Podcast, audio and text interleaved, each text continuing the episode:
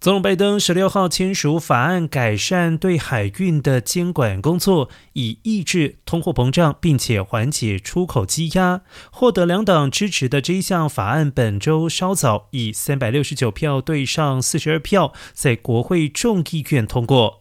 拜登表示，他已经承诺将取缔收费调整到伤害一般美国家庭的海运公司。新法将增强美国联邦海事委员会的调查权力，并且提高业界惯常做法的透明度。联邦海事委员会是美国监管海运的联邦机构。